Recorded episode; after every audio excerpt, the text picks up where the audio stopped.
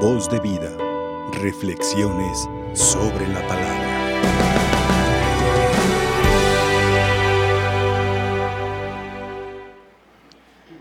Adentrados ya, queridos hermanos, en este tiempo maravilloso del tiempo cuaresmal, hemos escuchado la primera lectura que el profeta Daniel nos presenta una oración de súplica.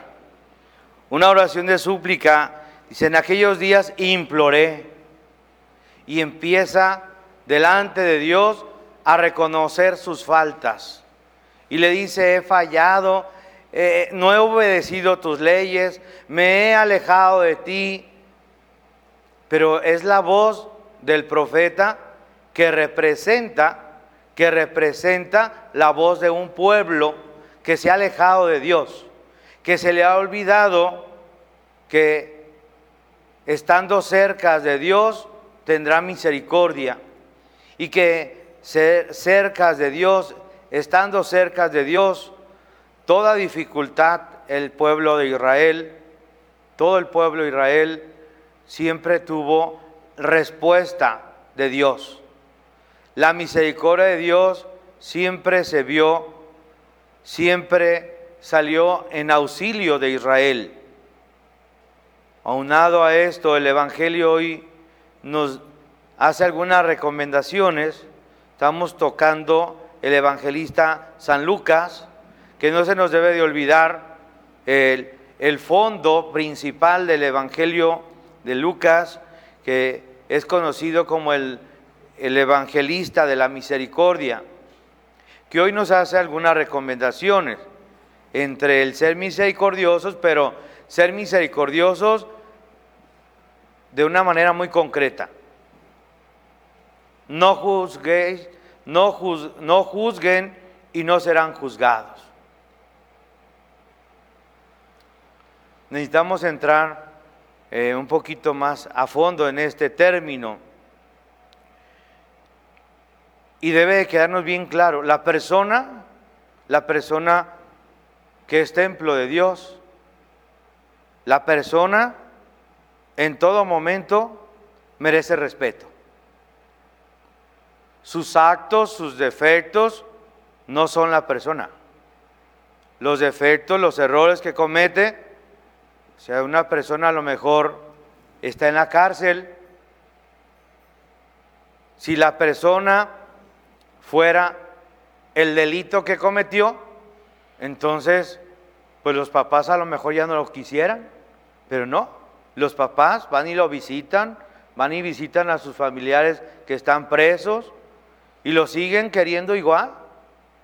Cometió algún defecto, algún error, cometió alguna falta, pero la persona no es la falta.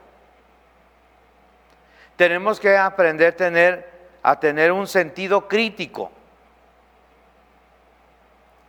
Porque, bueno, hoy está muy de moda el término de la tolerancia.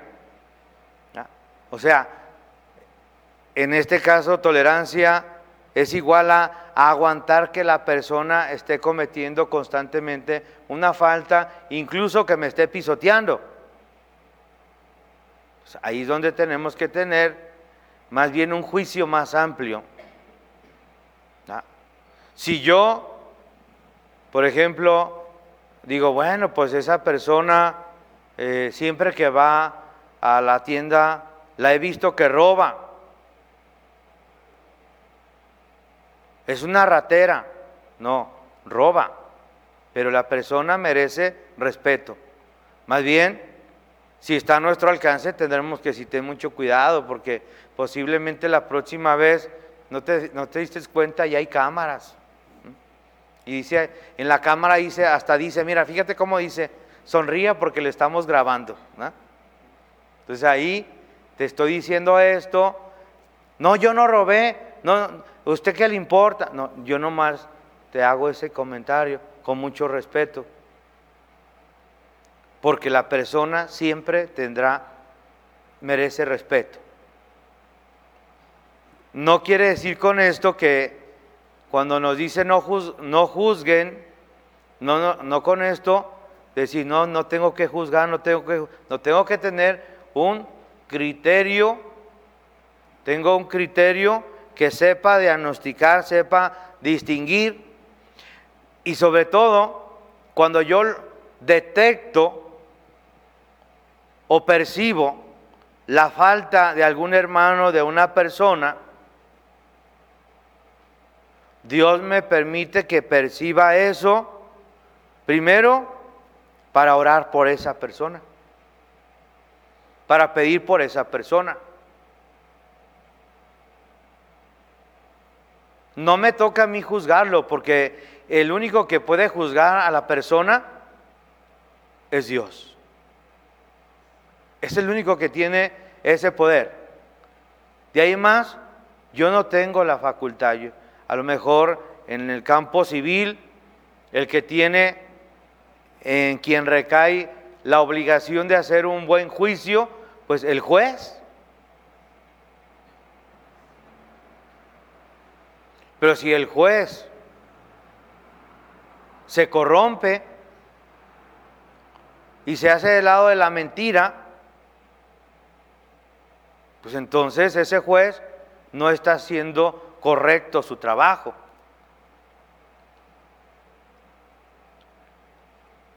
Tenemos que tener sentido crítico. Y no por eso, no por eso ya estoy juzgando.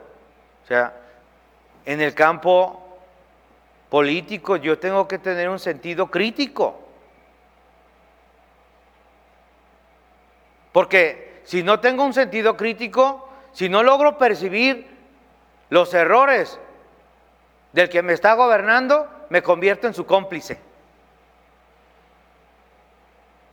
Lo mismo si en casa, si en casa tú estás viendo que tu hijo está llegando con cosas que no son de él, tienes el deber, tienes el derecho de decirle, ¿esto de dónde salió? No te estoy juzgando a ti, no estoy criticando a tu persona. Tengo la obligación de saber qué está pasando contigo para poder defenderte o también decir, no, no, yo no soy responsable. Si lo tienen que tomar preso, lléveselo.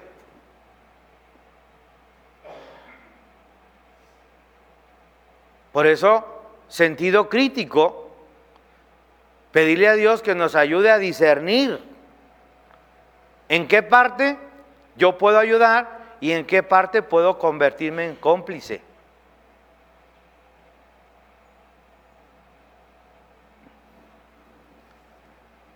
Una vez yo me encontré, detecté una persona que agarraba dinero de la colecta para los dulces de los niños del catecismo. Él diciendo que a cabos es para lo mismo. A ver, y si yo agarro de tu dinero para los dulces del catecismo, que a cabos es para lo mismo. Ahí ya no le gustó. No, debemos de respetar. Nada que es para lo mismo, no. Por eso está la persona competente, señor cura. Señor cura, ¿sabe qué? Ocupamos dulces para los niños. Ya el señor cura sabrá de dónde va a tomar o de dónde va, o cómo va a hacerle para sacar dulces para los niños. En el caso mío, pues tengo amigos que fabrican dulces. Entonces, no tenemos que comprar. O sea, en este caso, no tenemos que hacer un gasto extra. Cuando tenemos un amigo, oye, ocupo dulce, ¿me puedes apoyar? Sí, pues no, nomás lo único que le pido es que venga por ellos, ¿verdad? Tampoco se los voy a llevar a domicilio, ¿verdad? Entonces tenemos que tener un criterio cristiano, un criterio que, que demuestre que yo no te estoy juzgando, no, no, oye, te caché, no, no, no, yo, yo no te estoy, no estoy juzgando a tu persona, simplemente lo que estás haciendo no es correcto. Y para eso sí tenemos que pedirle a Dios nuestro Señor que nos conceda su gracia, nos conceda su gracia para cuando tengamos que recomendarle algo a algún hermano por, por bien de él, por bien de él. Oye, pues estás llegando tarde al trabajo. Estamos juzgando su impuntualidad. No estamos juzgando a la persona. Ay, tú quieres quedar bien con el patrón. No, no, no. Yo solamente soy el responsable de que tú cumplas, de que seas puntual y nada más. Si tú no estás de acuerdo con eso, no hay problema. Yo aquí nomás le anoto y ponte de acuerdo con el patrón y ya. Y en este campo, pues es bien difícil. Es difícil poder lograr hacer esto. Porque eh, ahorita estamos tocando el punto, estamos tocando el elemento hacia la otra persona. Que dijimos, la persona siempre merece respeto. Siempre merece respeto. Desde antes de nacer, merece respeto. Habiendo nacido, merece respeto. Incluso, incluso, de una vez cierro esta parte, incluso habiendo muerto la persona, merece respeto. Sus cosas, su tumba, todo merece respeto, porque eso que ella, ella dejó merece respeto, porque representa a la persona. Los hechos, los efectos, los, los errores no son la persona. Por eso yo ahorita que venía, veníamos pues en el camino y pues yo veía que una persona venía conduciendo y pues no, no, no, no dice para ni si para allá o si para acá, pues y bien despacito, dije, sabrá Dios, a lo mejor le viene fallando el vehículo, a lo mejor, no sabemos, hasta le viene pegando un, un ataque, no sabemos, no sabemos. Entonces, ¿qué hacer ante esas cosas? Bueno, mantente a distancia no estés tan pegado, no vayas a cometer un accidente. Ya ves que se metió a un lado, ah, mira, mira, ni siquiera direccional puso. Estás viendo ese error, estás viendo ese defecto, pero para tú no repetirlo, tú no repetirlo, no hacer tú el error o el defecto del hermano. ¿Por qué? Porque también nuestros actos, nuestros defectos, también van a ser en tela de juicio del hermano. Por eso, el pedirle a Dios nos conceda, si yo voy a, voy a corregir a mi hermano, pues el primero que tengo es corregirme yo. Porque ya ve que hay gente que no le gusta que le corrija y cuando le corriges, luego, luego te dice, pero tú también así.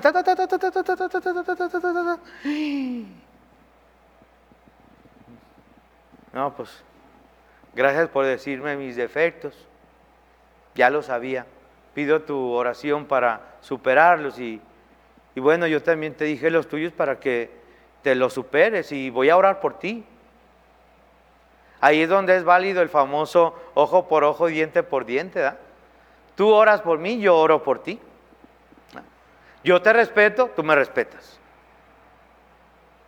Le pedimos a Dios nos conceda la gracia, hermanos, de, les voy a decir, nos, nos regale un juicio que sepamos aplicar criterios cristianos, criterios que hagan crecer a la persona y también me haga crecer a mí.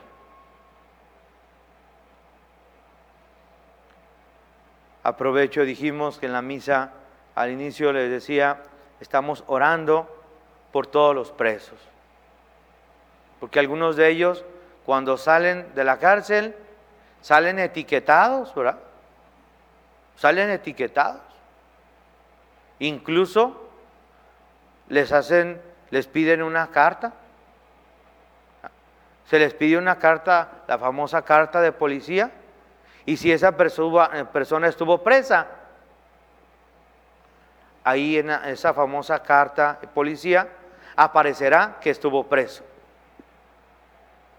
Y la mayoría de las veces, cuando esa persona presenta esa carta, porque salió con el deseo de echarle ganas, el deseo de superarse, ya de portarse bien, entonces va y busca trabajo y ven la carta de policía y le van a decir, no, no te podemos dar.